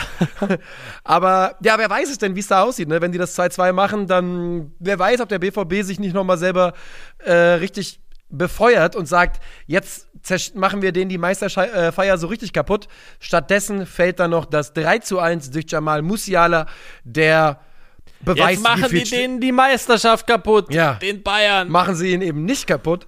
Und Jamal Musiala ist in dieser Situation einfach wacher, frischer, schneller im Kopf ja, als jeder um ihn herum. Und jeder und vor allem, wer ja auch da wieder mitgemischt hat, ist dann Axel Sagadou, der dann, der dann neben Jamal Musiala steht und nicht in der Lage ist, da irgendwie sich körperlich da so einzubringen, dass er, dass er vor ihm am Ball ist. Also das ist auch wieder Sagadou, der da eine große Rolle spielt, finde ich, bei diesem dritten ja. und entscheidenden Gegentor. Ähm, aber ja, wir müssen nochmal drauf zurückkommen, finde ich. Ich finde schon, dass es echt schon echt, es ist schon nervig, dass da wieder diese klare Fehlentscheidung in meinen Augen war mit diesem Elfmeter. Das ist schon echt einfach sehr, sehr blöd, dass das in so einem Spiel mit so einer Tragweite in der Form passiert. Es ist absolut zum Kotzen. Es ist absolut zum Kotzen. Und ich persönlich, und ich bin kein Dortmund-Fan und ich bin kein Bayern-Fan, aber ich könnte mit dieser Fehlentscheidung, die es ja nun war, so viel besser leben, wenn es den Videobeweis nicht gäbe. Wenn man, die Situation war bestimmt vom Schiri sehr, sehr schwierig einzusehen. Das passiert wirklich parallel zur Grundlinie, fast auf der Grundlinie. Der Schiri kann es nicht richtig einsehen. Ohne Videobeweis ist es eine Fehlentscheidung. Mit Videobeweis und jetzt geschenkt in dieser äh, Phase hat er nicht funktioniert. Aber das ist ja auch die Frage, wie kann es sein, dass der Videobeweis nicht funktioniert in so einem Spiel? Ähm, aber mit Videobeweis wird daraus eben für mich, und das sage ich zum tausendsten Mal und es bleibt dabei, und ich sage es in Anführungszeichen, ein Skandelchen. Ja? Weil dann fühlt es sich an wie Entscheidung getroffen, angeguckt, falsche Entscheidung, mir doch egal, Entscheidung passt so besser. Kölner Keller hatte keine mobilen Daten mehr. Ähm, ja, ey. Drei Leute, die gut gespielt haben, zwei von Bayern, also Musiala war stark natürlich, als er dann, dann gespielt hat. Ja. Und äh, Lucas Hernandez tatsächlich hat, finde ich, für die Bayern ein extrem starkes Spiel gemacht. Der war echt gut. Das war eines seiner, also einfach ein sehr, sehr gutes Spiel. Ein paar also wichtige Aktionen. Generell ja. würde ich sagen, in der Saison eigentlich fast immer gute Spiele gemacht, äh, überwiegend. Aber das hier war sehr, sehr gut. Und ähm, abseits davon noch. Ähm, oh! Was ist jetzt Was passiert? geht, Junge? ähm, ich weiß nicht, weiß, weiß nicht, wo das herkam. Ich kann sagen, wo das herkommt. Ich bin hier, ich bin in Köln-Mühlheim bei einer Freundin zu Besuch und die hat mir was hingestellt hier. Achtung. Oh oh. Das sind, die nennt das Erdmandeln. Erdmandeln. Was soll das Und hat heißen? die mir angepriesen als ge geilen Snack. Das sind so vertrocknete Mandeln, die ultra hart sind kannst danach einfach zum Zahnarzt gehen und dir richtig das Maul wegstauben, dass du danach erstmal Hustenkrampf kriegst. Also ich weiß nicht, warum mir dieser Scheiß hier angepriesen worden ist. Diese Erdmandel, die jetzt hier neben mir stehen, die darf ich auf jeden Fall nicht mehr essen. ähm, die Erdmandel-Lobby wird sich melden bei dir. Die, die Erdmandel-Lobby wird sich melden. Und ähm, ja, und bei No Gittens, Alter. Ja. Ja. Bino Gittens wird von Marco Rose äh, reingeworfen, auch aufgrund einer schwierigen Personaldecke, schwierigen Personalsituation beim BVB. 17 Jahre alt, äh, linker Flügelspieler, glaube ich, gelernt. Links? Ja, auf jeden Fall Flügelspieler. Und der zeigt von Anfang an, dass er keinerlei Angst vor großen Situationen hat und bereitet ja auch fast ein Tor vor, beziehungsweise schickt er einmal Haaland und ich bin mir nicht ganz sicher, wie die Situation da endet. Ein Tor wird es nicht sein. Das würde ich wissen. Nee, es war kein Tor, das ist dann da, wo äh, Upamecano noch mal stark reinkommt und den ah, Ball ja. noch abfälscht, den Schuss von Haaland. Aber der Pass war klasse und ich finde auch, dass bei No Gittens echt für den, für den Rahmen, in den er da reingeworfen ist, echt ein starkes Spiel gemacht hat. Das würde ich wohl auch sagen. Meine Frage an dich an der Stelle ist, dieses ganz, die, der ganz große Themenkomplex, wie kaputt ist die Bundesliga, den machen wir heute nicht auf, oder? Nee, das haben wir schon so, das haben wir jetzt, also ich kann einfach auch nicht mehr. Ja. Ich, weißt du, ich glaube, wenn die also, Saison vorbei ist, ein Thema für, genau. Wenn die Saison ein paar Wochen genau, vorbei ist, ein bisschen Abstand hatten, dann reden wir nochmal drüber, machen uns ein paar Gedanken. Jetzt gerade müssen wir damit leben, dass es das zehnte Mal so passiert. Also, gestern Abend, lass uns mal versuchen, mich gestern Abend radikalisiert. Lass uns mal versuchen, ganz kurz, ganz kurz. Ja. Lass uns mal versuchen, das zu machen und bis dahin vielleicht auch in irgendeiner Form einen halbwegs ausgegorenen Lösungsansatz zu präsentieren. Hm. Da bin ich der falsche Mann für, aber da hast, vielleicht, hast du vielleicht recht mit. Vielleicht sollte man das so machen. Ey, normalerweise wird erst geredet, dann gedacht. Das ist die Nico Heimer Schule. Ähm, ja. aber ja, du hast wohl recht, du hast wohl recht. Mein einziger Satz dazu ist, und das ist überhaupt nicht, geht in keine Richtung, ich denke, wir sind an einem Punkt angekommen mit der Bundesliga, wo man über absolut jede Maßnahme nachdenken muss, weil so weitermachen führt der wohl zu nichts. So. Everything is on the table. So ist es. So, die Bayern also wieder einmal Meister an dieser Sekunde. Jetzt spielen wir ein bisschen Applaus ein.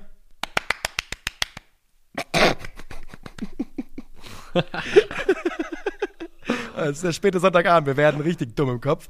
Und wir gehen weiter zum Sonntag Bochum gegen den FCA. Und da kann ich wirklich sagen, nur weil da Bochum gegen FCA drin draufsteht, muss es nicht drin sein. Ne? Da kann ein hochklassiges Fußballspiel drin sein. War es halt jetzt in dem Fall nicht. Es war absolut Bochum gegen den FCA. Die Bochumer. ja, ja, es war so. Es war leider wirklich so. Die Bochumer verlieren in meinen Augen zu Recht. Die, der FCA spielt hocheffizient. In der ersten Halbzeit, ja, laden sie sie zweimal ein. Es geht so los, dass ähm, Bochum ganz okay startet. Dann gibt es einen Augsburger Abstoß, der wird verlängert und Leitsch im Rückwärtslaufen will den Ball zu seinem Torwart zurückspielen und macht das, ja, es erinnert an den DFB-Pokal, äh, deutlich zu kurz. Und da spritzt André Hahn rein, der das dann auch wunderbar mit einem Lupfer löst, macht das 1 zu 0. Das 2 zu 0 ist ja, wieder das dümmste Tor des Wochenendes vielleicht, denn da ist es Soares, der ähm, Caligiuri fault, während der aus dem 16er rausläuft. Und das Foul an sich alleine war so ein Kann-Foul. Ne, wir haben letzte Woche mal den Hummels-Pullover zitiert. Kontakt ist kein Foul unbedingt. Ich glaube, da kann man wirklich drüber reden, ob man es geben muss. Aber man muss trotzdem sagen, es war so dumm von Soares da hinzugehen, denn Caligiuri läuft weg und er stochert da irgendwie auf, auf gut Glück rum, um den Ball zu haben. Und Danach beißt sich der FCA oder beißt sich der VfL aus Bochum an der FCA-Abwehr die Zähne aus. Und das ist so ein bisschen der Spielfilm. Das ist so ein bisschen die Geschichte des Spiels. Ja, die ist damit eigentlich fast schon zu Ende erzählt. Und äh, ich, der, ohne Scheiß, der FCA ist ein richtig, in diesem Jahr eigentlich, seitdem er in der Bundesliga ist, ein richtiger Rücken an der Wand Club. Je, ja, ja, hast recht. So, sobald, sobald, du, sobald du denkst, oh scheiße, für Augsburg wird es jetzt nochmal eng. Und danach sah es ja jetzt gerade wirklich aus. Hätten sie das in Bochum, glaube ich, äh, hätten sie das nicht gewonnen. Die haben, glaube ich, noch Leipzig auf der Uhr, haben gar nicht so ein leichtes Restprogramm. Ähm, hätte man echt gesagt, okay, vielleicht rutscht der FCA nochmal richtig unten rein. Ähm, das ist jetzt, glaube ich, Geschichte. Also sobald die wirklich so das Gefühl hast, okay, jetzt wird's eng für die, geht sofort der Hafti-Tune an, plötzlich läuft Rücken ja. an der Wand und du hast eine Kleben. Also. Es ist wirklich so. Die Augsburger, immer die Saison, wenn sie liefern mussten, haben sie das getan. Ande, also weißt du, manche Leute vergleichen sie mit Haftbefehlssongs, andere vergleichen sie mit schmerzhaften Lippeninfektionen, die nicht weggehen. Ähm, das habe ich heute gesehen auf Twitter. Äh, der FCA bleibt ein weiteres Jahr in der Bundesliga. Und ich möchte mal Folgendes sagen. Nach dieser Saison und der Leistung, wie, der, wie sie die gebracht haben, 100% verdient. Das kann man blöd finden und jeder weiß, ich bin nicht der größte Fan von Augsburg. Ich finde das jetzt nicht so spannend, wie Niklas es findet, zum Beispiel, was da passiert. Aber ähm, sie haben es die Saison verdient, drin zu bleiben. Ich bin ja mehr ein Personenkulter als ein Augsburg-Kulter. Ja, aber inzwischen verschwimmen die Grenzen bei dir. Das stimmt überhaupt nicht. Naja. Das lasse ich mir auch nicht andichten. Du kannst mir gerne, du, in den ersten 10 Sekunden hast du Freifahrtschein, irgendeinen Scheiß zu erzählen. Aber hier jetzt fast eine Stunde drinne, mir so, sowas um die Ohren Okay, okay, hauen okay, zu wollen, okay. das lasse ich einfach nicht zu. Dann warten wir, ich denke mal, Markus Weinz hier wird so, also ich denke mal, in, wenn wir hier in einem Jahr wieder sitzen, ist er kein Trainer mehr, dann wollen wir mal sehen, ob du nicht mehr jubelst, wenn Augsburg trifft. Wir wollen sehen. Wir wollen sehen. Du, Es ist, es ist, muss man nochmal, glaube ich, betonen an der Stelle, es war ein verdienter, verdienter Sieg für den FCA. Bochum fehlen offensiv die, die Ideen. Und bei den Bochumern, die ja immer noch jetzt den, den Klassenhalt, glaube ich, nominell immer noch nicht sicher haben, nominell, was auch immer, rechnerisch noch nicht sicher haben, aber eben seit drei, vier Wochen schon ziemlich sicher sind, merkt man genau das. Ne? Das ist so, auch die spielen so ein bisschen, ayo, kommst du heute nicht, kommst du morgen. ja. Und äh, also rechnerisch ist ja vor allem, ähm, sind beide, glaube ich, noch nicht durch. Aber wir sind uns einig, dass es keine Probleme mehr geben wird. Also der VfB gewinnt nicht alle drei Spiele bis zum Saisonende und äh, Bielefeld macht das auch nicht und damit ist das Thema eigentlich durch. Ja. Ich merke gerade, dass ich einfach seit äh, 12, 16, fast 17 Stunden wach bin Ja. Und so langsam so ein bisschen deliri deliriös werde, so ein bisschen manisch, glaube ich. Da wird das Hirn langsam zu brei, das kennt man. Ähm, wir sind kurz vorm Ende. Wir, machen, wir haben noch ein letztes Spiel und da ist zum Glück gar nicht allzu viel passiert, bis auf, dass die, das Ergebnis natürlich viel Dramatik mit sich bringt. Wir sind angekommen am Sonntagabend beim absoluten Absteiger. Gipfel oder Abstiegsgipfel eher. Hertha BSC gegen den VfB aus Stuttgart. Und ich, es war doch klar, dass die Rettung von Hertha BSC Marvin Plattenhardt und Davy Selke sind. Das kann doch keinen überraschen. Das ist doch, es passt doch zu diesem Verein wie nichts anderes, oder? Also es passt wie die Faust aufs Auge, muss man sagen. Also Es ist, es ist Platten, passt zu allen perfekt, ja. es ist Plattenhardt, der ganz früh Davy Selke findet, der super läuft, super Flanke von Plattenhardt. Selke läuft toll rein. Es sieht kurz nach Abseits aus. Es ist wirklich brutal knapp. Ich glaube, die Entscheidung ist richtig, dass es kein Abseits ist. Selke, nochmal hiermit explizit gelobt, wird, äh, läuft super rein. Und Niklas und ich salutieren uns hier gerade zu, denn hast du den Tweet von Ilja gesehen? Ein Moment, Moment. Hast du auch salutiert? Ja, ich habe auch zeitgleich so gemacht. Weil ich hatte gerade ehrlich gesagt, ehrlich gesagt den Call gar nicht offen mit dir. Ich habe einfach auf Verdacht salutiert. Ja, ich habe auch ganz salutiert. Ähm, weil ich so schön fand, was er da gemacht hat. Der macht das Tor, salutiert, dann zeigt er zehn Minuten lang an, an wedelt er mit dem Finger, während Videobeweis ist, sagt nein, nein, kein Abseits. Und in der Sekunde, wo sie sagen nein, kein Abseits, ist die Hand wieder an der Stirn und er salutiert nochmal. und ich sag mal so, die, die, die Kapazität zu haben, einfach zehn Minuten oder fünf Minuten dazwischen auszublenden und also, weißt du, einfach so zu tun mit einem Fingerwedler, als würden die nicht stattfinden und direkt zurück in den Jubel zu gehen mit voller Emotionalität, ist eine Qualität. Ja. Ist eine Qualität und ich glaube, hätte Davy Selke ein bisschen mehr Torabschlussqualität, dann wäre Hertha vielleicht auch gar nicht in der prekären Situation. Aber ich sag mal ganz grundsätzlich, da wo sie jetzt stehen, gibt es, glaube ich, so rein von der Energie, die sie mitbringen in so ein Spiel rein, schlimmere Leute in der Mannschaft zu haben als Davy Selke, weil von den vielen Dingen, die man ihm vorwerfen kann, ist es im Regelfall nicht, dass der Kerl nicht eine hohe Grundintensität und Bereitschaft mitbringt, sich aufzureiben auf dem Platz. Übrigens ist genau das, was man Hertha BSC komplett zugute halten muss. Sie haben in diesem Spiel wieder gebrannt, gekämpft, gebissen, gekratzt. Die haben dieses Spiel angenommen, noch mehr als der VfB. Der VfB hatte viele Abschlusschancen äh, im Verlauf dieses Spiels. Wenig Zwingendes, wenig, ja, wenig Zwingendes, aber sie waren nicht so eingestellt auf dieses Spiel wie äh, Hertha BSC. Und das führt mich zu dem Satz, und ich weiß, du willst genau dasselbe gerade sagen. Am Ende dieser Saison hat wahrscheinlich Felix Magath Hertha gerechnet, gerettet und Freddy Bobic hatte recht. Und das sind beides Fakten, mit denen ich schwer leben kann. Aktuell sieht es danach aus, dass das durchaus passieren könnte, weil jetzt sind es schon eben nur mal, noch mal diese vier Punkte. Und so leid es mir tut, diese vier Punkte, die will ich Stuttgart und Bielefeld erstmal holen sehen. Das muss ich einfach so sagen, wie es ist. Da habe ich noch arge Zweifel dran. Der VfB hat auch hier gezeigt, ähm, dass er einfach so, glaube ich, die Dimension dieses Abstiegskampfes und das, was da droht, dass das echt auch eine Last ist für Ja. diese Mannschaft. Und ich glaube, da, also diese alten Haudegen sind auch zum Teil mit dafür verantwortlich, dass Hertha in diese Situation reinmanövriert ist. Aber dass sie jetzt da sind, ist in der aktuellen Situation nicht das Schlechteste. Dass es einfach so ein, äh, so ein Haufen von, von, von Altgedienten ist, die da am Start sind. Und man muss auch sagen, diese, diese Magath Startelf gegen Stuttgart, das ist vier Verteidiger, da kann man sagen, drei Sechser, Ja. zwei Achter und dann Davy Selke. Ja. Das ist eigentlich, ohne Scheiß, da, da, da ist ein Offensivspieler auf dem Platz, wenn man, wenn man ganz streng sein möchte. Ja, äh, und genauso spielen sie es ja auch, aber sie nehmen eben den Kampf an und sie haben genug Kämpfer auf dem Feld. Auch wieder Lotka mit einer tollen Leistung, vielleicht äh, der wichtigste Hatana auch heute, der einiges entschärfter. Sie machen dann ganz, ganz, ganz, ganz spät tatsächlich noch das 2 zu 0. Ähm, gut, das äh, ergibt sich dann aus so einem Spiel heraus auch. Ishak Belfodil ist das. Und ähm, da warst du nicht ganz glücklich über die Stuttgarter Verteidigungsleistung, oder? Ich glaube, das darf ich gar nicht wiederholen.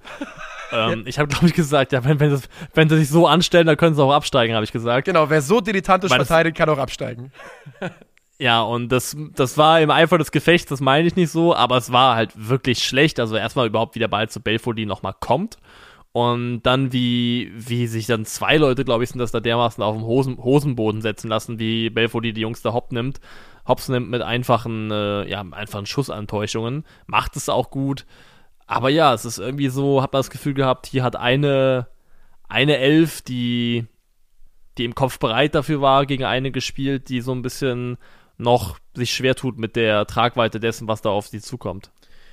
Und das bedeutet, beim VfB steht man am Abgrund. Man, das muss man einfach so sagen. Es ist der 31. Spieltag und man steht am Abgrund zweiter Bundesliga. Das tut man absolut. Aktuell sieht es für mich fast danach aus, dass Relegation auch der Best Case ist, den man Ja. sich erhoffen kann, realistischerweise. Und ähm, man mag die, man, also das, das Ding ist halt, gefühlt gerade jetzt, jeder mag den VfB Stuttgart, jeder mag diese Mannschaft, jeder mag den Trainer, jeder mag Sven Mislintat, aber wenn man am Saisonende nach 34 Spieltagen 16. oder vielleicht 17. ist, dann kann man sagen Verletzungspech, da kann man sagen dies oder jenes ist schlecht gelaufen, aber dann haben auch Leute Fehler gemacht. 100 Prozent. Und wenn es soweit kommen sollte, dass wir ein VfB Stuttgart Abstiegsspezial oder sowas nochmal aufnehmen müssen nach dieser Saison, werden wir darauf auch nochmal genauer schauen. Für den Moment heißt es, Hertha BSC hat sich den größten Sorgen entledigt mit einem Sieg gegen den direkten Konkurrent aus Stuttgart. Und ich sage zu dir, Niklas, haben wir eine Elf des Spieltags. Wir haben eine Elf des Spieltags und ich äh, suche den Tab, ich finde den Tab, ich habe den Tab und ich lese sie vor. Wir gehen rein im Tor. Der gute Herr Lotka auf links verteidigt Christian Günther, Oxford und Kempf bilden die Innenverteidigung. Auf der rechten Seite macht das Riedle Baku. Normalerweise darf er nicht in der Viererkette, aber wir erlauben es ihm diesmal, weil er stark gespielt hat. Doppelsechs Goretzka Skiri. Kruse, Asmun, Kostic. Asmun muss so ein bisschen den Zehner Schrägstrich hängende Spitzemann geben, weil vorne ist nur Platz für einen und der Mann heißt Big Mo Anthony Modest. Und das war sie, die 11 des 31. Spieltags. Und das bedeutet für uns, das war's für heute von 50 plus 2. Ich glaube, es wird Zeit, Niklas, für dich. Wahrscheinlich geht's irgendwann auch straight ins Bett dann, ne? Ich bin zu wach irgendwie gerade. Ich glaube, ich guck mal jetzt, ob ich, ob ich jetzt rausgehe und eine Mülltonne umtrete oder sowas. Ich guck mal. Irgendwas mache ich in die Richtung. Ah, herzlichen Dank für eure Aufmerksamkeit. Wir hören uns am Donnerstag wieder. Macht's gut. Der 7-One Audio Podcast-Tipp. Okay, Düsen, wir machen jetzt endlich einen Podcast. Das ist äh, cool. Wir müssen jetzt einen Trailer aufnehmen und ich sag's dir, wie es ist. Solche Trailer sind immer sau doof. Also bei Lava-Podcasts. Die sind unwitzig, sie sind zu lang, sie sind geskriptet. Apropos, du sollst doch nicht labern, sondern das soll ein Gesprächspodcast werden. Düsen, also lass uns doch einfach vor, was hier steht. Das ist ein Skript. du, das das steht hier so. Ja, ich hab's. Jetzt wissen die Leute gar nicht, was hier steht und was hier spontan ist. Also, worum geht's überhaupt? Warum machen wir das hier? Du und ich treffen uns einmal die Woche, unterhalten uns über das, was uns und die Welt bewegt. Also wir wollen verstehen, wir wollen einordnen und wenn es gut läuft, wissen wir, was dieses ganze Chaos da draußen eigentlich für uns beide bedeutet. Für unser Leben. Und am besten mit Themen, die im täglichen Newswettstreit untergehen. Und ich kann mir niemanden besseren vorstellen, mit dem ich das lieber tun würde, als mit dir. Keschrau. Das ist äh, wirklich äh, arschgoldig von dir, Düsen. Was für ein komisches Wort. Wollte ich, selbiges Wort. Das Entschuldigung, nie das steht so im Text. Ich lese das doch einfach nur vor. Ja, ich weiß, Selbiges ganz wollte ehrlich, ich lese ja auch gerade ab. Was soll das eigentlich? Nein, also ich kann ja mal sagen, Ja, sag mal, was ich wirklich denke. Keschrau, ich freue mich. Ich freue mich auf eine inspirierende Gegenüberschaft. Ja. Und ich freue mich, dass wir es zusammen machen, dass wir unsere Lebensrealitäten in diesen Podcast tragen, unsere Meinung, Haltung und vielleicht ist ja auch was Teilbares für euch da draußen dabei. Ja, ich freue mich, dass wir beide einmal die Woche zusammenkommen und unsere Perspektive auf die Welt miteinander austauschen. Ich bin äh, Düsen Tekal, für die, die es noch nicht wissen, Menschenrechtsaktivistin und ich arbeite jeden Tag dafür, dass diejenigen eine Stimme bekommen, die sonst nirgendwo stattfinden. Und ich bin Kaschrau Beros. Ich bin nur ein Oller-Journalist und mache normalerweise Doku-Podcasts. Tekal und Beros. Der neue Podcast von Andan. Ab dem 14. Juli jede Woche neu. Ich freue mich. Ich freue mich auch.